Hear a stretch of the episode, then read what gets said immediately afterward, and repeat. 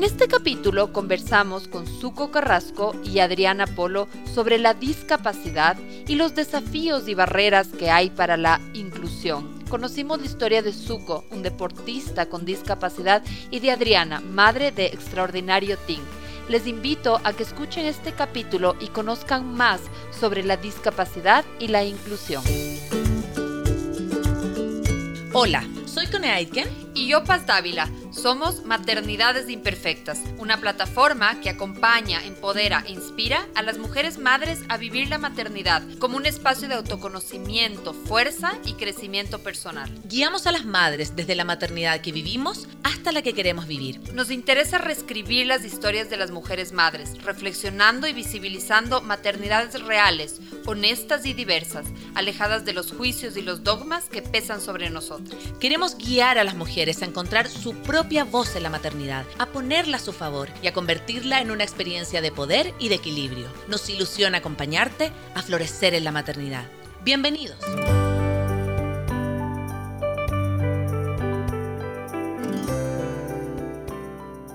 Hola con todos, con todas que nos están escuchando en este inicio de Maternidades de Imperfectas en vivo. Es el primer miércoles de muchos que vienen, que vamos a tener nuestras entrevistas al aire en vivo los últimos miércoles de cada mes a las once y media. También recordarles que este es un programa que se reprisa los domingos a mediodía y también nos pueden seguir por nuestras redes sociales, Facebook, Instagram en Maternidades Imperfectas. Hoy hemos querido dar inicio a este este espacio, a este espacio en vivo de maternidades, con un tema que creemos que es fundamental al hablar de crianza, de educación, de inclusión, de empatía, y es eh, el poder reconocer y el poder conocer más desde experiencias eh, diferentes, desde experiencias de personas con discapacidad, eh, sobre cuáles son las barreras, cuáles son también los desafíos que aún tenemos como, como sociedad hacia la inclusión. Sabemos que somos diversos, sabemos que somos distintos, pero ¿qué tan inclusivos somos? Esa es la pregunta que vamos a abordar el día de hoy. Estamos aquí en el, en el estudio con dos ah, lindos y grandes invitados. Está aquí eh, Suco Carrasco, deportista, eh, papá de dos hijas, eh, quien es un guía internacional de montaña retirado, que sufrió un accidente en 2015 y eso le ha llevado a reinventarse personalmente y también llevando la voz de, de la posibilidad de atravesar barreras de poder eh, también eh, reescribir y dar aliento a las personas que viven en una situación de, discapacidad. Y también está aquí Adriana. Eh, madre de tres hijos, comunicadora social, creadora de contenido digital y activista por los derechos de las personas con discapacidad y la inclusión. Adriana ya nos va a contar su historia, es madre de, de ti, ya no les digo más para, para que ella misma nos pueda, nos pueda contar. Como siempre en maternidades nos interesa ir desde la mirada personal a lo, a lo particular. Empezar desde la experiencia propia, desde la resonancia de cada uno. Tal vez en el caso de Suco, por ejemplo, eh, que su perfil ha estado más asociado con el deporte, con los derechos. Ahora vamos a hablar un poco más de tu paternidad, cómo es paternar en tu, en tu, en tu, en tu condición y también en, en relación a tu maternidad, Adriana. Así que muchas gracias por estar aquí. Bienvenidos a este espacio. Gracias a los que nos están escuchando. Recuerden que si quieren hacer preguntas, las pueden hacer en nuestras redes sociales o también al 0999-043030. Podemos ir tejiendo esta conversación también con sus preguntas. Así que bienvenida Adriana, te doy la palabra para que te presentes. Muchísimas gracias, eh, Paz, por este espacio. Eh, realmente, como te decía hace un momento, eh, muy agradecida porque dentro de Maternidades Imperfectas estén buscando también hablar de estos temas, traer a la mesa el tema de la discapacidad como una condición que no es ajena, que es más bien cercana, que está a la vuelta de la esquina y que es parte de la diversidad humana. Como tú mencionabas, soy madre de tres. Eh, y mi hijo del medio, Agustín, es el que me ha abierto la puerta a este mundo eh, desconocido para mí. Hace cuatro años él llegó a mi vida, nació con síndrome de Down y eh, desde su llegada, pues realmente me ha impulsado a, sobre todo, a aprender y, a cambiar mi mirada, aprender sobre discapacidad, a cambiar mi mirada sobre, sobre el tema y también a, me ha dado ese, ese impulso para querer cambiar las miradas de los demás. ¿Sí? Entonces, nada, eso es lo que me trae el día de hoy acá, conversar sobre mi hijo, sobre su discapacidad y sobre cómo ha eh, transcurrido mi vida como madre o se ha transformado también gracias a su llegada. Muchas gracias, Adriana. Bienvenida, Zuko, bienvenido. Hola, Paz, muchas gracias, eh, Adriana. Qué gusto poder compartir este espacio contigo. Nos conocemos ya hace rato, justamente creo que nos ha unido este tema de la discapacidad y, y para mí ha sido súper bonito. Creo que he conocido gente maravillosa y, me ha abierto un mundo espectacular que no me las esperaba. Eh, ya son seis años y, y creo que justo lo que conversamos con Adriana hace un rato, creo que el tema de la discapacidad uno no se da cuenta hasta que te llega, ¿no? O la verdad es ponerse, tener esa, esa empatía eh, es difícil, creo que la, la, manera más brusca, digámoslo así, tal vez, o que realmente lo sientes cuando te llega. Pero justamente agradecerte porque creo que este tema de poder compartirlo y hablar de discapacidad para que la aprendamos y poder visibilizar es súper importante para nuestra sociedad. Muchas gracias, Zuko. Sí, así es. Yo creo que eh, seguramente hay muchas mamás, papás que nos están escuchando que no tienen tal vez esa realidad dentro de casa, pero sí la van a tener en su colegio, más adelante en un grupo más amplio de amigos. Finalmente es algo que, eh, que está presente y que además nos trae otro, otro mensaje de diversidad, de empatía, de, de vernos y de, y de también considerar eh, eh, temas que yo creo que son importantes en la crianza y en la educación de nuestros hijos, ¿no? Eh, hay hay algo que ambos repiten en sus historias y es este proceso como de la aceptación, hay en un inicio de vivir una experiencia, eh, por ejemplo, en tu caso específico un accidente o en tu caso eh, el diagnóstico de tu hijo, en donde hay, me imagino que hay como un proceso, ¿no? Tal vez al comienzo de cuestionarse, eh, incluso puede haber rabia, incluso puede haber dolor, hasta que finalmente se llega a este punto de la aceptación. ¿Qué nos, qué nos pueden contar sobre, qué nos puedes contar, Suco, sobre, sobre ese ciclo hasta llegar a la aceptación? Uf, es un, es un proceso duro, difícil, eh, que cambia la vida. Creo que son historias diferentes eh, y cada, cada aceptación puede cambiarte la vida de una manera completamente diferente, ¿no? Y creo que en mi, en mi caso fue eh, bien duro porque eh, siento que perdí muchísimo en, una etapa de mi vida. Fue mi, profesión, que yo era guía de montaña, mi pasión, que era escalar montañas, y las dos cosas se, unían muchísimo. Y mm, creo que eh, dentro de, esas emociones que tú hablas, el, miedo, la frustración, las iras, uno se pregunta mucho por qué a mí, ¿no? Habiendo tantos millones de personas y, y justo por qué a mí me tiene que pasar esto, por qué no puedo caminar. Eh, ves que muchos proyectos, eh, el mismo hecho de, yo tenía mi, mi, segunda hija, nació una semana antes de mi accidente y, claro, yo decía, yo no, yo no quiero ser un papá en silla de ruedas, yo no quiero ser un papá con, con, una discapacidad y no quería que, que mis hijas me vean así o, no me visualizaba ya siendo un papá con una discapacidad. Y creo que em, todo empezó a ser más fácil cuando empiezas a aceptar, ¿no?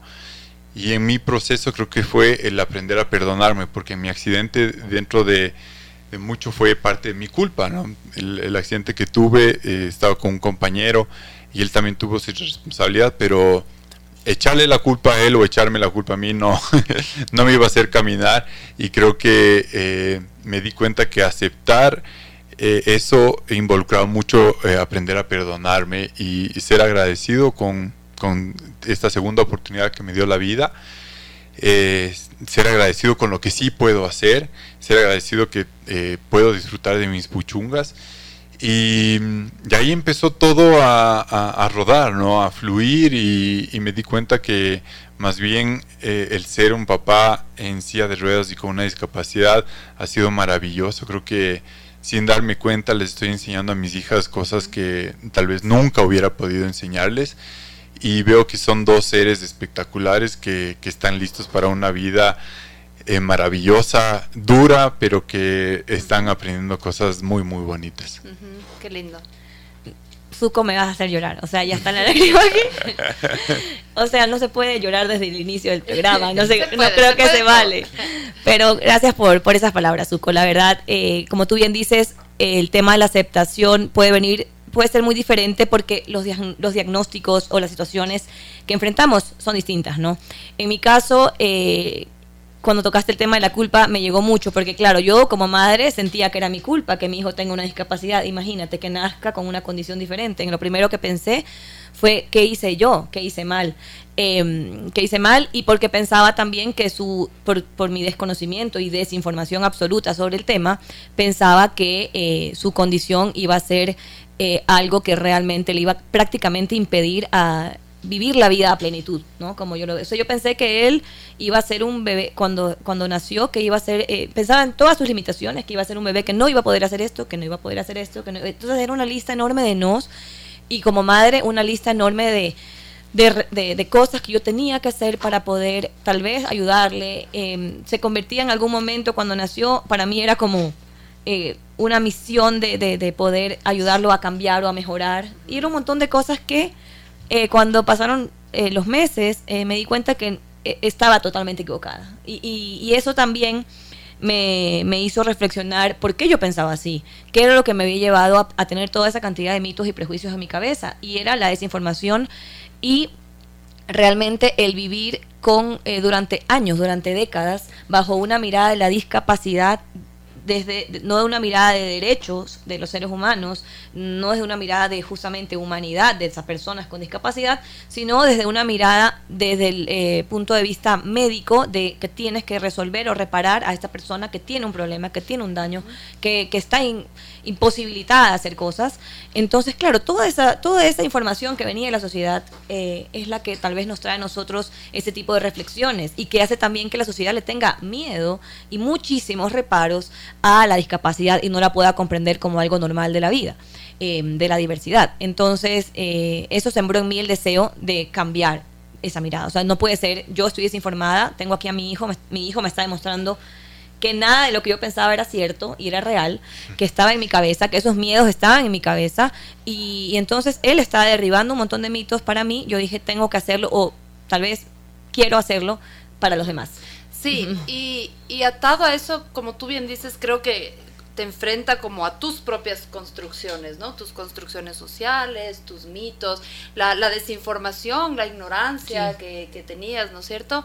Eh, pero, que, pero que sin embargo al momento de atravesar, como tú decías, te encuentras con un mundo lleno de posibilidades que ni siquiera las, las habías visto.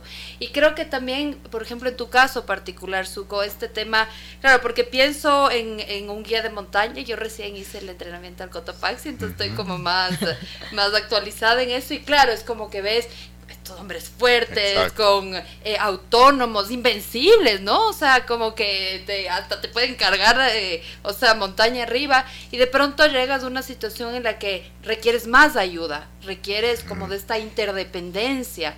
Tal vez en tu caso es diferente, pero en tu caso, ¿cómo ha sido como el, el uh, abrirte esta ayuda, a esta interdependencia que ahora significa tu condición? Ha sido duro. Creo que es, un golpe en el ego súper fuerte, porque como tú dices, claro, siendo guía de montaña fuerte, invencible, eh, el hombre de la casa, y literal casi porque tengo cuatro hermanas, mi mamá y, y, dos hijas. Entonces, claro, en mi casa me dicen gordo, viene el gordo y es aprovechemos a que nos ayude a cargar, a mover esto. Y, siendo guía de montaña, yo a veces tenía guiaba expediciones en las cuales yo estaba a cargo de un grupo de 10 personas y yo ayudándoles, guiándoles, llevándoles a la cumbre. Y en eso fue chistoso porque en el Kilimanjaro se dio vuelta completamente el papel, ¿no? Eran no solo 10, 15 personas que estaban a cargo, eh, cuidándome. Entonces ha sido difícil y, y es eh, darse cuenta de eso y romper el ego y darle, dejarle un lado y decir, vean, necesito que me ayuden con esto, ¿no? Y llegar a un estacionamiento y por ahí pasa una señora y decirle, oiga, disculpe, ¿me puede ayudar a bajar a la silla? Y, es como que te quedan viendo y, pero usted sí puede. No, estoy en silla de ruedas, necesito que me ayude a bajar, ¿no? O ahora me pasa que, que con mi novia eh, es eh, ayúdame porque necesito, necesitamos cargar no solo mi bicicleta, sino también la de mis hijas, la de tu hijo. Y me frustra un poco porque, claro, eh, quisiera yo poder ayudar más y no solo dar direcciones y pedir, pedir, pedir ayuda. Y, y, en eso ha sido chévere porque me dice, yo no tengo problema en que me pidas ayuda, yo lo hago de corazón y es hermoso para mí poder ayudarte. Pero uno tiene que estar dispuesto a pedir ayuda, ¿no? Porque si es que te enojas y tratas de hacerlo y, me frustro con eso, no saco nada. Entonces relajarme, encontrar la manera, la forma de decir, oye, necesito que me ayudes de esta manera, sonriendo y, pidiéndole una buena manera.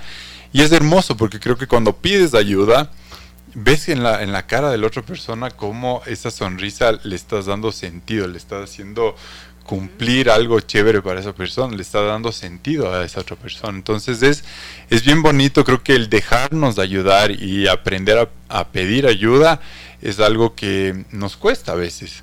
Y creo que como sociedad, como equipo, como eh, grupo de trabajo, como en familia o amigos, no, a veces no es fácil y, creemos que somos superhéroes y, y, no lo somos. Y eso eh, hablando de la discapacidad, pero por ejemplo también hablando de la vejez o de la misma maternidad, creo que son estos momentos de la vida en donde nos damos cuenta de estas interdependencias y creo que eso es bien lindo porque estamos en una sociedad donde prima lo autónomo, yo puedo solo, yo puedo vivir solo en un departamento con una computadora y valerme por mí mismo y creo que estas, um, estas estos pasajes, estos momentos como particulares de la vida o condiciones nos hacen dar cuenta que somos seres profundamente relacionales. Entonces creo que también hay como esa, ese mensaje atrás. Y, y hablando de, la sociedad, Adriana, tú em, igual de lo que hemos leído, de lo que hemos leído en tu historia, em, y también eh, entrevistamos en un momento a Sonia Castro, que es mamá terapeuta, y ella decía, no se sufre la discapacidad, sino que lo que se sufre es la discriminación. La, la, la reacción de la sociedad. ¿Cómo, ¿Cómo ha sido para ti? ¿Cómo, Em, no sé, en entornos, por ejemplo, familiares o en el entorno educativo? ¿Cómo ha sido para ti este, este, este proceso de inclusión con tu hijo? Eh, bueno, en ese sentido, Agustín tiene cuatro años recién cumplidos eh, y hemos tenido la, la, gran, la gran suerte de poder encontrar espacios para él en cada etapa de su vida. Desde muy bebé, em, al mes y medio empezó a recibir ya terapias y, lo que he hecho es tratar de encontrar un lugar para él eh, al principio lugares especializados en niños con alguna discapacidad, en este caso lugares, eh, un, centro de estimulación para niños con síndrome de Down acá en Quito, luego tuvimos un, tiempo tres años vivimos en Guatemala, en Guatemala también encontramos nuestro lugar. Eh, y yo creo que a nivel preescolar tal vez es un poco más sencillo encontrar escuela o encontrar jardín la, si bien la educación es un derecho universal y las personas con discapacidad son parte de, son seres humanos y por ende también eh, tienen acceso a todos estos derechos eh, plenamente. Entonces no debería ser ni siquiera una discusión el que pueda o no ir a la escuela. Eh, sin embargo, es, ¿no? Lamentablemente es, es una realidad. La inclusión ya a medida que van creciendo se va volviendo más compleja. En el preescolar sí, porque son tal vez niños, los niños no existe tanta diferencia. En esta, la, discapacidad de, la discapacidad de mi hijo es una discapacidad cognitiva principalmente derivada de, este, de esta alteración genética con la que él nació. Entonces, esa discapacidad cognitiva se va haciendo, se, va acentuando generalmente con el pasar del tiempo, porque la brecha de la persona neurotípica versus la persona con eh, trisomía 21 eh, se va haciendo más grande. Entonces, claro, ya la escuela en primaria comienzan a decir, te comienzan a mirar un poquito eh, preocupados, diciendo que sí, somos súper inclusivos, somos súper inclusivos, ¿ves? Pero realmente no, no tenemos lo que su hijo necesita. O sea, que necesita de pronto que una nave espacial, o sea, necesita que un cohete, o sea, ¿qué, necesita? ¿Por qué me está diciendo que no tiene lo que necesita? Necesita un maestro, necesita un salón, necesita un, eh, ¿verdad? Compañeros, eso necesita mi hijo. Entonces la inclusión se va volviendo más compleja porque existe esa desinformación a todo nivel y ese miedo a, a, esta, a esta condición distinta que también es muy, eh, cae mucho en la generalización, ¿no? Entonces no miran al individuo. No le, me ha pasado, porque en la preescolar te digo súper bien, pero ahorita ya llamando para ver si más adelante puede entrar, digamos, a la, salita de cinco años, eh, primero de básica y así. Ya me dicen, em, somos súper inclusivos, pero no tenemos lo que su hijo necesita y, y comienzan con estos reparos de ni siquiera conocerlo. Yo le digo, pero no, ¿cómo sabe lo que mi hijo necesita si no lo conocen? No le he entrevistado, no le he hecho alguna prueba de admisión o algo. Entonces son esas barreras con las que tenemos que luchar las madres de niños con discapacidad, porque si no tienen acceso a intentarlo, nunca sabrán qué es lo que realmente pueden lograr. Y desde esta, desde esta mirada de derechos que, que, tú has mencionado y también ambos que están desde el activismo de los derechos por las personas con discapacidad, ¿qué es lo que debe saber una familia que convive con la discapacidad, que, es algo importante aquí en el Ecuador, en estas condiciones, con estas con este tipo de sociedad, con sus pros y sus contras? ¿Qué es importante que sepa una familia? Creo que es importante estar dispuesto a, aceptar. Creo que, bueno, ya lo que hablamos y, es por donde comienza todo. Y, estar dispuestos a, luchar a diario. Creo que la, lucha es con uno mismo, con la sociedad y, involucra un montón de paciencia, creo. Creo que, eh, bueno, tú lo acabas de vivir ahorita cuando me ayudaste a llegar acá y, te encuentras con una, una, accesibilidad inaccesible eh, y que lamentablemente lo más accesible en esta ciudad son las calles, las veredas no son, los edificios no son, y pasa, te lo encuentras a diario, o sea, yo ya medio eh, sé a lo que me encuentro y, en un inicio, cuando eh, empecé a salir bueno, cuando tenía mi discapacidad, eh, no podía salir solo a hacer un trámite o, tal vez, eh, sí, tal vez antes si me, ofrecían esta entrevista no me atrevía a venir solo, porque si van a necesitar ayuda en las veredas, van a necesitar ayuda a bajarme del carro, eh, llegar a la, al lugar o tal, pero de repente es como que tienes que ser aventurero y ser valiente porque dices, bueno, pues, eh, y creativo también. Y creativo, ¿no? Y saber que hay gente, va a haber gente que te va a ayudar, ¿no?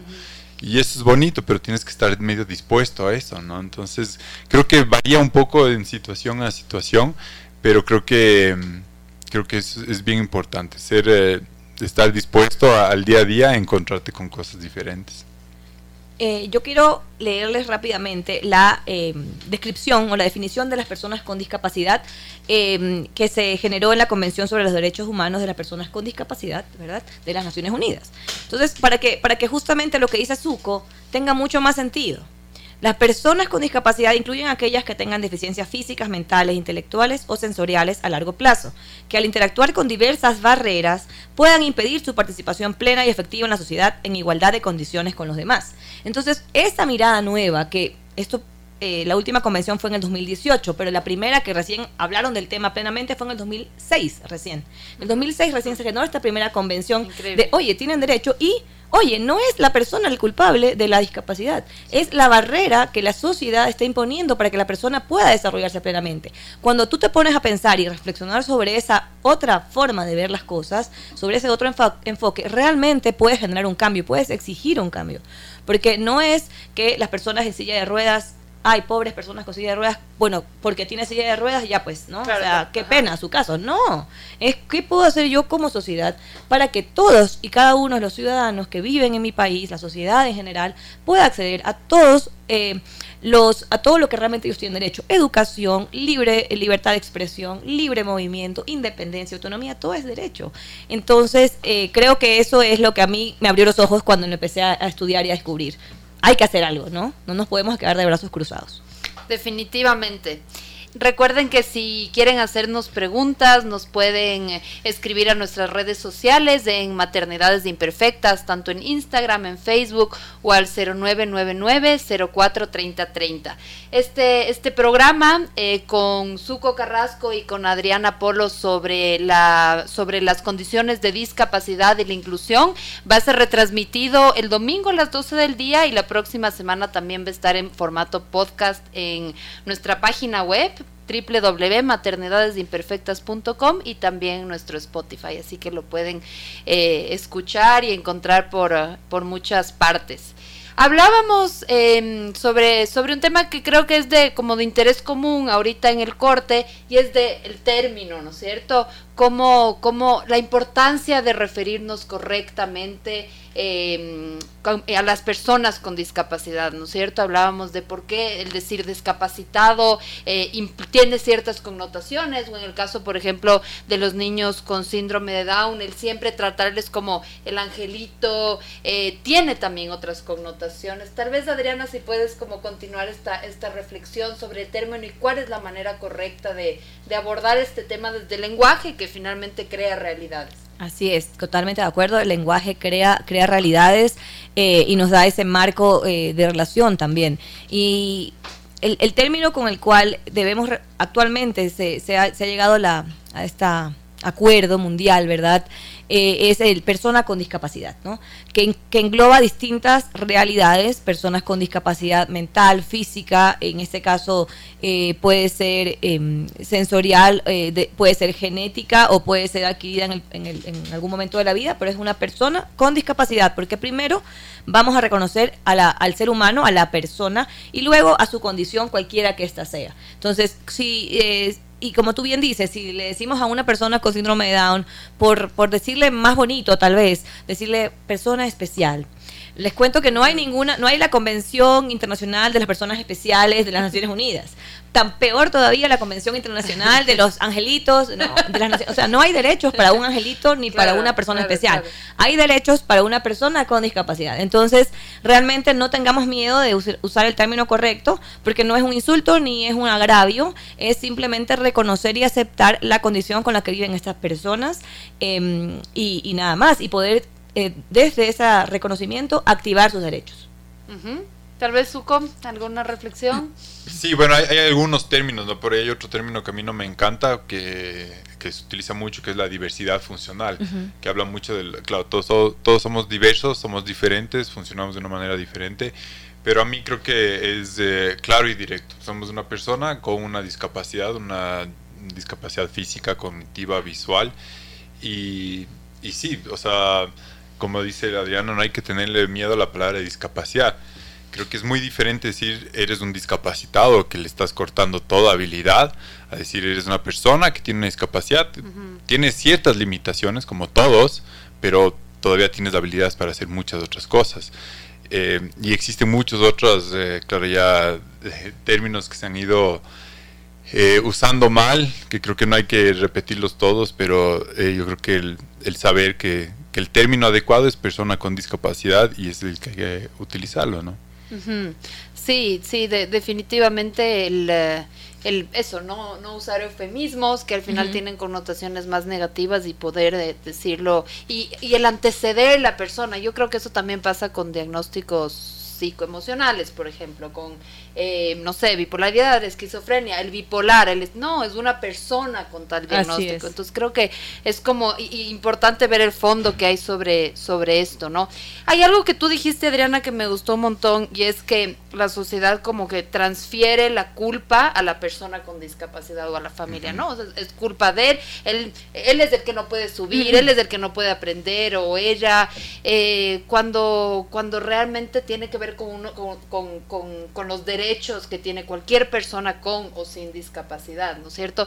Que, y en ese sentido quisiera preguntarles, por ejemplo, tú como, como padre con discapacidad y tú como una madre con un hijo de discapacidad, ¿qué, mm, qué esperan de los otros? O sea, como qué es una qué es una linda mano, qué es un buen apoyo, qué porque quiero, quiero como que centrarme en la cotidianidad, ¿no? Si alguien que está escuchando y el día de mañana su hijo tiene un compañero con una discapacidad, como qué decirle a mi, a mi hijo eh, que va a estar en esta situación, ¿no es cierto? Justo me, me recuerdas, ayer compartí en mis redes sociales, eh, en la cuenta de mi hijo Extraordinario Team, ahí lo pueden ver, eh, eh, compartí un pequeño video en el que decía em, a, mi hijo le puse le puse Agustín y luego le comencé a decir muchos apodos eh, Tim Tincho no sé qué pero nunca le voy a decir niño down. Entonces algo que, que a mí me serviría muchísimo es que eh, reconozcan a mi hijo y lo traten primero por quien es por él Agustín ¿verdad? Se interesen por saber quién es Agustín, qué le gusta Agustín, cómo es, ¿verdad? Cómo es él, eh, qué actividades eh, son sus favoritas, qué comida es la que le gusta, más allá de preocuparse y, enfocarse 100% en esa generalización o ese prejuicio o esa idea que tienen de, las, de los niños Down, de las personas eh, con síndrome de Down, porque realmente le hacen mucho daño a la identidad y a la individualidad de, de cada ser humano. O sea, ponerlos todos en el mismo saco. Entonces, ¿qué me gustaría a mí? Que le pregunte que cuando lo encuentren en la, en la calle le saluden, porque el de ley les va a saludar, es súper amigable tú lo conoces y ahora más, no tienes idea lo que es este muchacho. Saluda a todo el mundo, es súper perceptivo y es, es, muy sociable. Creo que mantengo su cuenta realmente porque él ama las cámaras, ama saludar y estar en contacto con la gente, bailar y todo lo demás. Entonces que le pregunten sobre eso, sobre sus intereses y que tal vez se fijen, si él no puede hablar, porque todavía no puede hablar mucho, eh, que se fijen en lo que le gusta y puedan interactuar desde ahí, desde su individualidad. Qué bello, Adriana. Gracias. Yo creo que mucho es, eh, es preguntar también. Eh, creo que a veces la gente asume que necesitamos ayuda y, y está bien, yo creo que es chévere que, que quieran ayudar, pero a veces no, no saben cómo ayudar y empiezan a cargarte, a empujarte la silla y ahí sí es súper incómodo, es como no, no aguanta, aguanta. Yo eh, creo que odio que me empujen sin avisarme o, me siento hasta inseguro porque prefiero yo hacerlo solo o ya cuando llega el punto yo pido ayuda. Pero si es que llega alguien y, y me dice, ¿te puedo ayudar? Yo les voy a explicar cómo me va a ayudar y yo estoy completamente seguro que para todas las personas con discapacidad van a, preferir explicar cómo es la ayuda a que llegue alguien y empiece a, hacer algo que no saben. O hasta alguien que sí sabe, también van a estar saber si es que necesitas ayuda o no.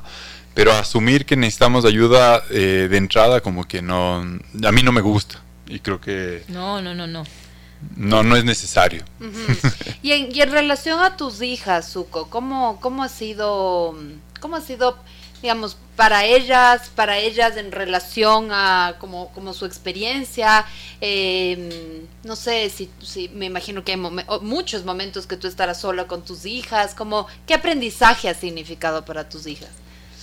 Bueno, sí, yo eh, vivo solo con ellas, comparto el tiempo con, con la mamá de ellas, eh, pasan 10 días conmigo y 10 días con la mamá.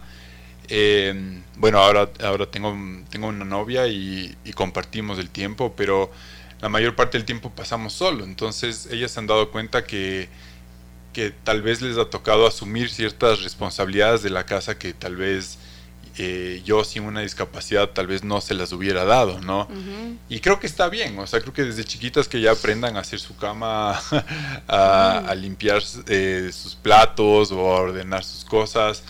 Eh, para mí ha sido como yo no puedo hacerlo o me están dando más carga, entonces necesito que lo hagan son también súper eh, susceptibles en cuanto a la ayuda que yo voy a necesitar, ¿no? Es como, ¿y quién, quién te va a ayudar con la silla? O cuando o ven que, me estoy llevando la silla donde no es, o, cierta ayuda, es como que ya de una se dan cuenta, ¿y quién te va a ayudar, no? Si no estamos nosotros, o, o no va a haber eh, alguna otra persona.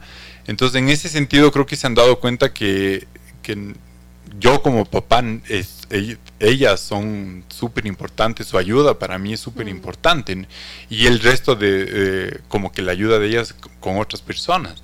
Entonces ha sido súper bonito, creo que les ha abierto los ojos de una manera, tal vez muy rápido, tal vez les ha tocado madurar cierta parte de su, de su niñez un poco más rápido, pero creo que ha sido de una buena forma, ¿no? Y súper necesario también.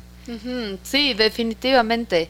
Yo mm, recién, mi, hijo es eh, hijo único y solo entre adultos, ¿no? Entonces, más bien ah, todo el rato hay gente como ahí encima y tal. Y recién estuvimos en un viaje y había un papá que estaba viajando con dos hijas bien chiquitas. La una debe haber tenido unos cuatro y la otra dos.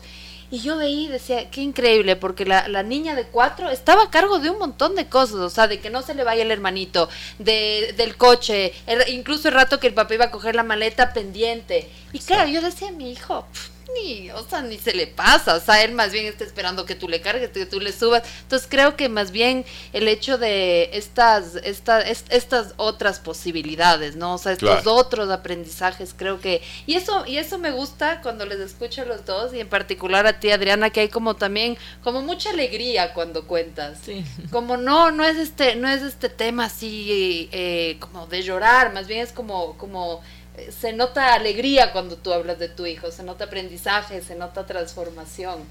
¿Qué nos puedes contar de esta celebración que también y esa transformación que también ha significado para ti el criar un hijo así y además también con otros hijos?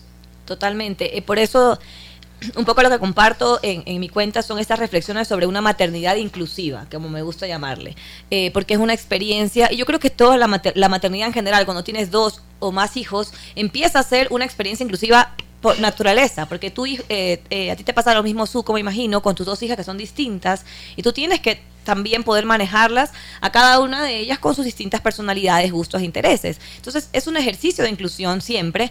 En el núcleo de la familia eh, es donde se, teje pues todo lo que puede ser luego la sociedad. Entonces, eh, qué bonito es poder vivirlo desde con esa mirada inclusiva. Eh, en mi caso, eh, resuena mucho lo que menciona Zuko de esa poder, de esa, de ese apoyo que te pueden dar tus, tus hijas. En mi caso, yo siento mucho del apoyo de los hermanos hacia Agustín me encanta ver esa, esa comunicación que tienen, esa, esa dinámica de, de, hermanos. Agustín tiene un hermano menor de dos años que me está volviendo loca, básicamente. Pero es, imagínense, son, son chiquitos, son seguiditos, eh, son súper súper traviesos, em, están en esta edad eh, muy, muy, muy traviesos y muy locos. Eh, pero qué lindo es ver esa complicidad y ese apoyo que, por ejemplo, ahorita Felipe, que es el más chiquito, empieza a hablar un poquito más y empiezas a darte cuenta de que Felipe ayuda a Agustín en las cosas que él no puede hacer o decir en ese rato. También Agustín le ayuda a Felipe, ¿no? Porque le pone orden. Pero qué lindo es vivir, vivir la maternidad desde esa mirada inclusiva, darle a cada uno de tus hijos lo que necesita, eh, tratar de fijarse en, en, eso, en lo que cada uno necesita y puede, eh, puede querer y, y luego, luego reflejarlo hacia la sociedad ser, un, ser, un, reflejo de eso que queremos ver. llevar un mensaje. en, Ecuador, según el, el, último censo de 2010, están registradas 6% de personas con discapacidad en la población. Eh, ¿Qué nos podrían, yendo un poco más a lo general, ¿Qué políticas ustedes reconocen que hay en este país que realmente apoyan la inclusión? Eh, tal vez experiencias que conocen afuera. ¿Qué, nos, qué, qué, conocen de este tema más relacionado con políticas, programas que, justamente eh, eliminan estas barreras, sea de movilidad, sea de, inclusión, y, uh, y, nos otorgan esta mirada de derechos? ¿Qué, qué, qué, conocen, incluso aquí en Ecuador? Bueno, yo creo que Ecuador, en realidad, comparado con bueno, no sé con muchos otros países, pero con España eh, y Estados Unidos, que tal vez con lo más cercano que yo he tenido eh, relación, creo que somos bien afortunados. Tenemos muchos eh, beneficios y, y, ayudas que nos que nos, nos sirven un montón. Y bueno, valga comentar un poco y por eso es que ha existido también un poco de abuso del tema, ¿no? Por el tema del carnet y tal. Pero en, en, otros países, tal vez eh, por temas de, de, impuestos o ayudas económicas, no, no existe eso.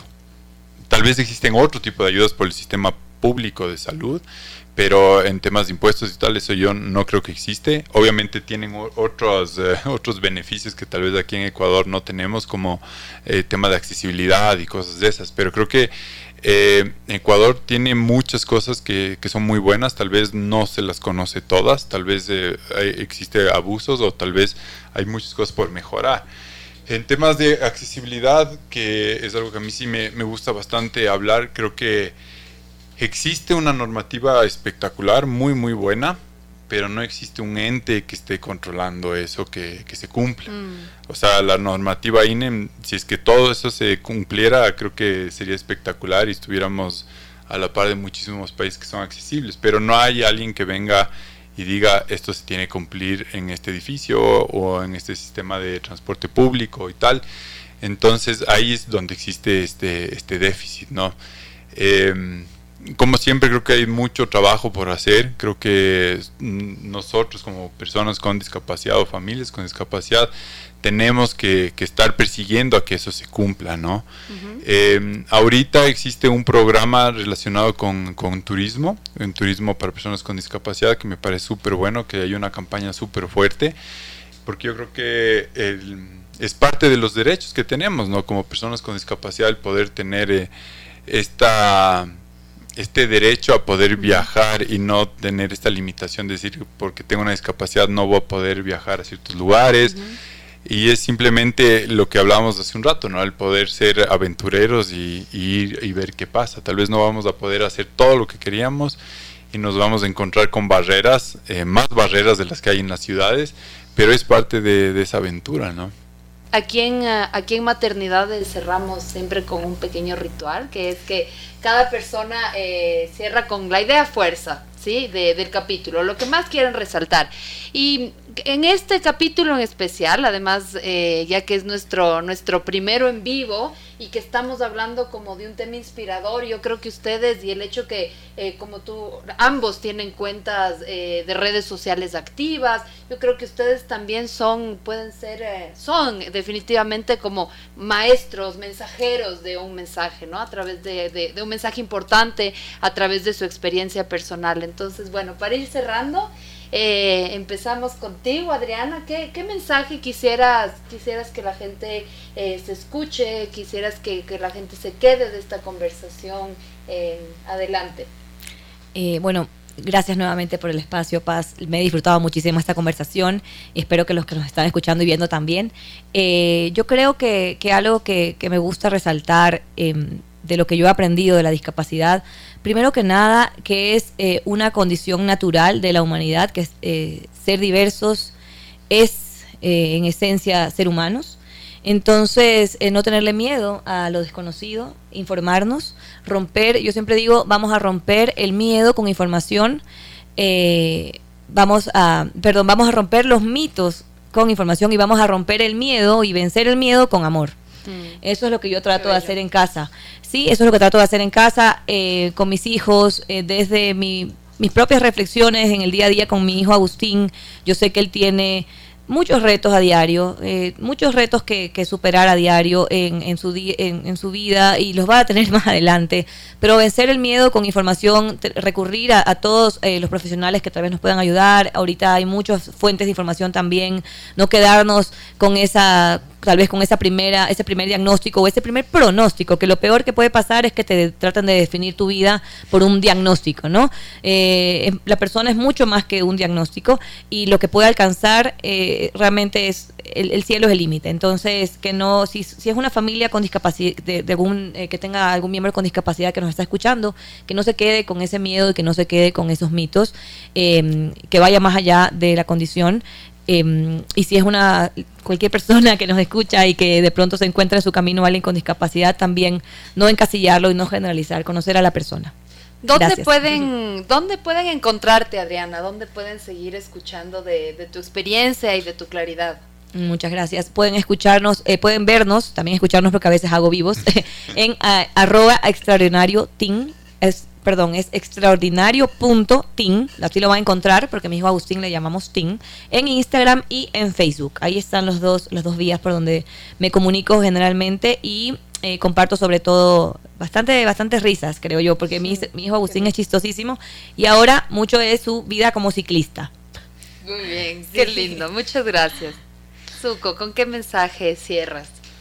Yo creo que la sí lo que quisiera pedirles a todos es que dentro de todo este panorama que a veces eh, eh, nos llega es tratar de, ser agradecidos con lo que nos está llegando. Creo que es difícil. Yo creo que si a mí me, decían eso cuando estaba postrado en una cama, cuando me pasó mi accidente, les mandaba al carajo, perdón por la palabra, pero eh, realmente hay que aprender a, encontrarle las cosas buenas a las situaciones y ser agradecidos con eso. Y creo que, como, como dice Adriana, creo que el, poder romper esos miedos es buscando esta información y creo que la mejor información que van a encontrar es justamente con personas que lo hemos vivido pueden haber doctores que han, estudiado miles de libros y tal, pero para mí eh, el poder compartir esto con personas que habían vivido situaciones eh, parecidas fue la mejor información y lo más bonito poder compartir esto con, otras personas. Por este también te agradezco muchísimo por esta invitación y poder eh, compartir esto. a mí me encanta cuando la gente llega y me pregunta, me dicen, ¿sabes qué? Me pasó esto a un familiar eh, quisiera que converses con ellos porque yo creo que es súper chévere para mí poder compartirles esta información y darles esa luz, explicarles cómo es todo, cómo, qué es lo que se viene y, cuál es eh, eh, la forma de vida. Y creo que es por ahí va, creo que es la, mejor forma es poder compartir entre personas que hemos vivido cosas parecidas. ¿Y en dónde te encuentran, Zuko? Yo utilizo muchísimo el Instagram, aunque también estoy en Facebook, pero el Instagram es eh, Zuko-Carrasco y Zuko es Z-U-K-O-Carrasco. Tanto en Instagram como en Facebook está con la misma cuenta. Muchas gracias. Bueno, yo, mm, para mí ha sido una conversación súper linda. Ustedes son maravillosos, inspiran muchísimo. Em, y cierro como haciendo también una correlación con nuestro nombre, ¿no? Este tema de, honrar, celebrar lo imperfecto, perfecto, ¿no es cierto? La, diversidad. Creo que estos, hay, este clip que es famoso, ¿no? Que es pensé que iba a la playa, pero resulta que fui a la montaña y en ese viaje a la montaña, sí, no es tan rico como estar echado en la playa, pero, pero tal vez es más profundo y tal vez tiene otros aprendizajes y, e inclusive puede como generar transformaciones y sabidurías que ni siquiera sabíamos que, que existían, ¿no? Entonces como también esta, esta mirada de reinvención, de transformación, de resiliencia que también nos invita eh, a, reflexionar la, la, discapacidad. Así que muchas gracias por haber estado aquí. Eh, solo recordarles que este programa, si lo, si lo escucharon a medias, lo pueden escuchar completo el domingo a las 12 del día en 101.7 FM y también la próxima semana en nuestras eh, en nuestro Spotify Maternidades Imperfectas y pueden encontrar más información sobre nuestra plataforma en www.maternidadesimperfectas.com. Muchas gracias, buena tarde para todos y todas que nos están escuchando. Soy Cone Aitken. Y yo, Paz Dávila. Gracias por regalarte este tiempo de autocuidado y crecimiento. Si quieres escuchar más capítulos y contenidos sobre maternidad y crianza, no olvides de encontrar nuestro podcast en iTunes y Spotify. Y a través de Radio Sucesos todos los domingos a las 12 del mediodía. Te esperamos.